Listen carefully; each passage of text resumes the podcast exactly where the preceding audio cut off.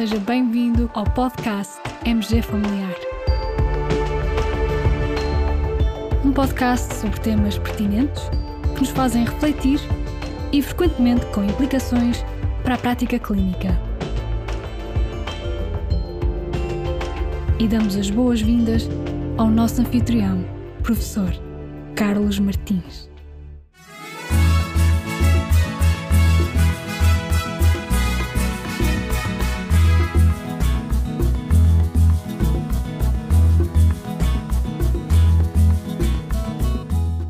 Colegas nossos consideram-se incapazes de realizar uma boa comunicação.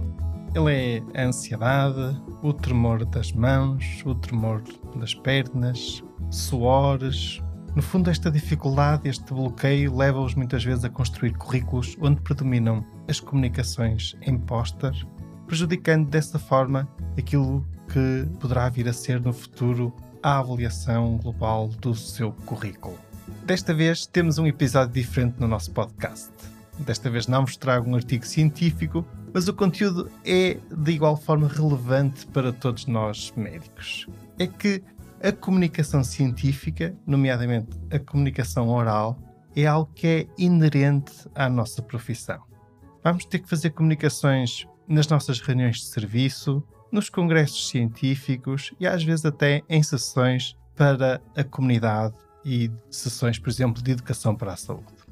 Hoje quero partilhar convosco algumas dicas e cuidados a ter na preparação de uma comunicação oral.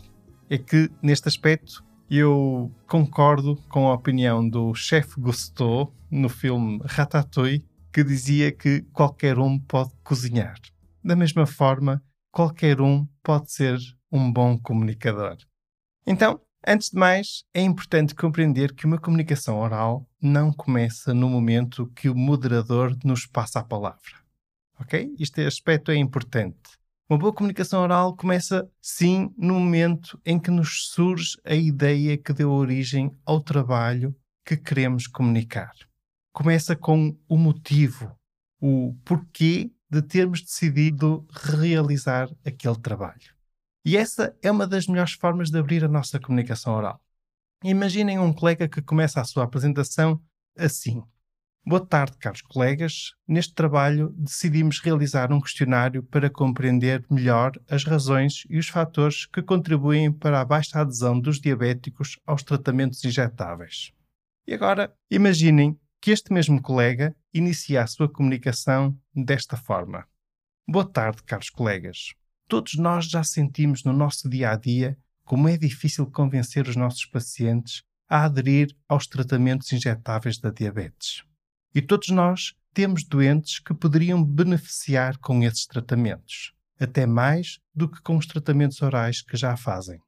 Reconhecendo esta dificuldade, quisemos perceber porquê e decidimos então elaborar um questionário, etc, etc, etc. Ora bom, estas duas formas diferentes de abrir a comunicação oral, no fundo, são diferentes porque a primeira está focada no o quê, ou seja, aquilo que foi o trabalho realizado, enquanto que a segunda está focada no porquê. E quando apresentamos o nosso porquê, no fundo, estamos já a conquistar a atenção da nossa audiência. E um bom porquê começa logo no momento em que escolhemos realizar um determinado trabalho científico. E aqui, colegas, permitam-me uma nota. A estratégia não deve ser realizar trabalhos ao longo do internato e levá-los a congressos para encher currículo. Esse é um mau princípio.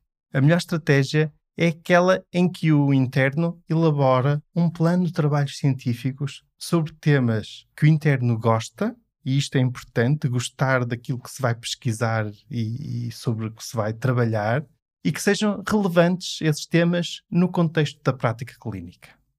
Este princípio e esta dica aplica-se qualquer que seja o internato da especialidade.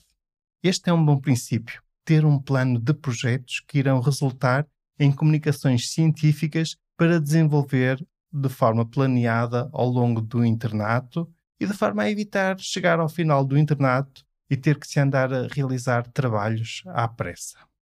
Mas Voltando então às dicas da comunicação oral. Explicar o porquê no início da apresentação também permite centrar a nossa comunicação no conteúdo que é mais relevante. Depois, a estrutura da comunicação e da apresentação oral segue normalmente aquilo que é a estrutura do tipo de trabalho que se está a apresentar. O que corresponde também, na maioria das vezes, à estrutura do próprio abstract submetido ao Congresso.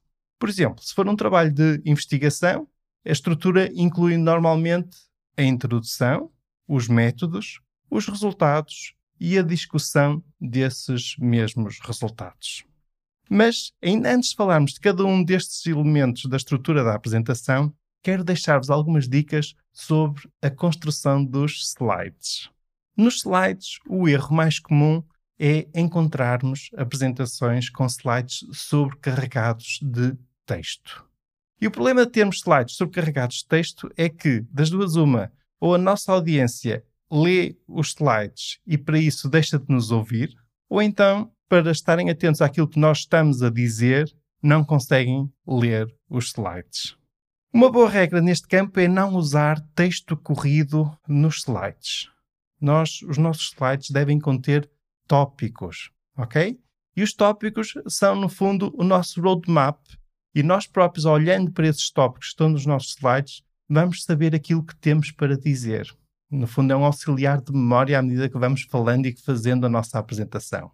E fixem esta regra, a regra 6 por 6.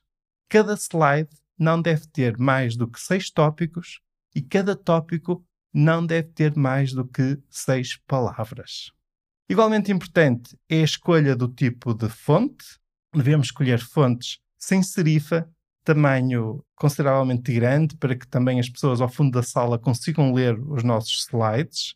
E hum, também devemos ter atenção em relação à escolha do jogo de cores. É importante a existência de um bom contraste entre a cor do fundo e a cor da letra. Devemos evitar cores intermédias, por exemplo, fundos cinzentos, fundos de cores laranja. É importante, se temos um fundo escuro, usar uma cor da fonte francamente clara ou ao contrário.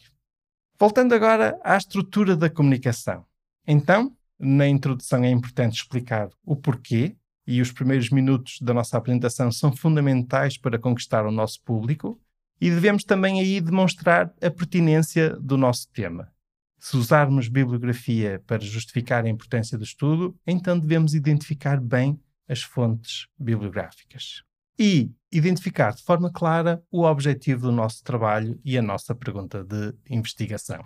Em relação aos métodos, aqui devemos usar uma linguagem clara e objetiva. De forma muito concreta, devemos explicar o trabalho realizado, os passos sequenciais que foram dados. Isto é importante para conseguirmos, no fundo, demonstrar a qualidade metodológica do nosso estudo e de forma a que o público tenha confiança nos resultados que vamos apresentar a seguir. Na secção de resultados, um dos erros mais comuns é encher a apresentação com quadros ou gráficos com todos os resultados obtidos. Isso é o que colocamos normalmente nos artigos escritos por extenso, e mesmo aí, alguns desses quadros vão para ficheiro suplementar, ok? Portanto, nos resultados, devemos sim apresentar os resultados principais que respondem de forma coerente e concreta à nossa pergunta de investigação apenas os resultados principais. Finalmente, na discussão, o erro mais comum é não abordar as limitações do nosso trabalho.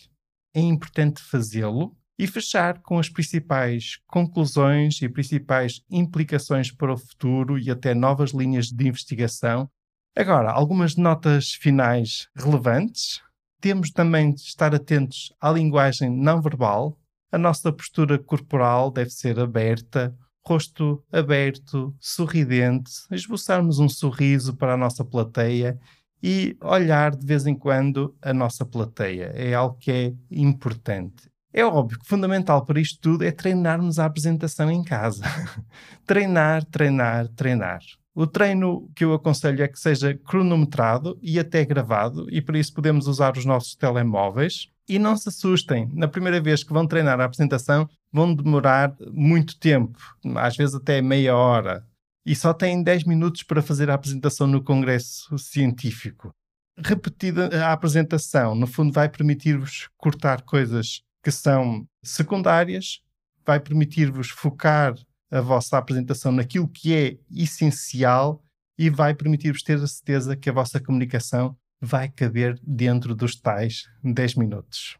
Para isso, só com o treino. E a este respeito, há um episódio interessante. Uma vez perguntaram ao presidente dos Estados Unidos, Woodrow Wilson, quanto tempo ele levava para se preparar para um discurso. Ele respondeu: Isso depende da duração do discurso. Se for um discurso de 10 minutos, leve duas semanas para prepará-lo. Se for um discurso de meia hora, demora uma semana. Se puder falar o tempo que quiser, então não necessito preparação alguma. Estou pronto para o fazer de imediato se for necessário.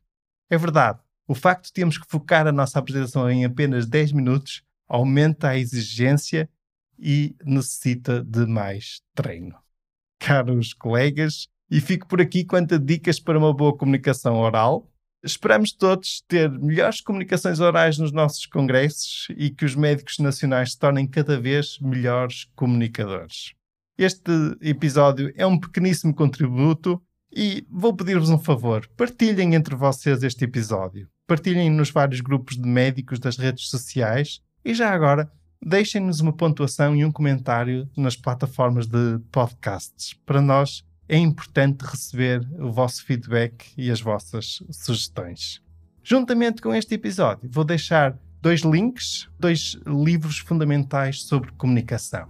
Um deles foi escrito por um colega nosso, o Dr. Pedro Serrano, está escrito, portanto, em português. O título do livro é Redação e Apresentação de Trabalhos Científicos. O outro é um livro em inglês com o título TED Talks Official TED Guide to Public Speaking, escrito por Chris Anderson, o curador das conferências TED Talks. Estes dois livros são muito úteis para quem quer realmente ser um bom comunicador e fazer boas comunicações orais. Caros colegas, muito obrigado por terem ouvido este episódio. Fiquem bem, continuem bem. Até ao próximo episódio.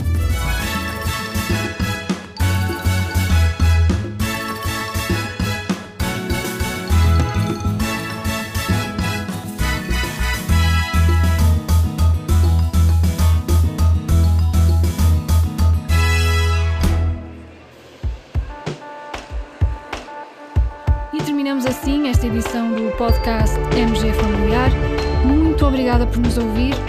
Se desejar completar a sua leitura, muitos dos conteúdos abordados neste podcast estão disponíveis em www.mgfamiliar.net. Até ao próximo episódio.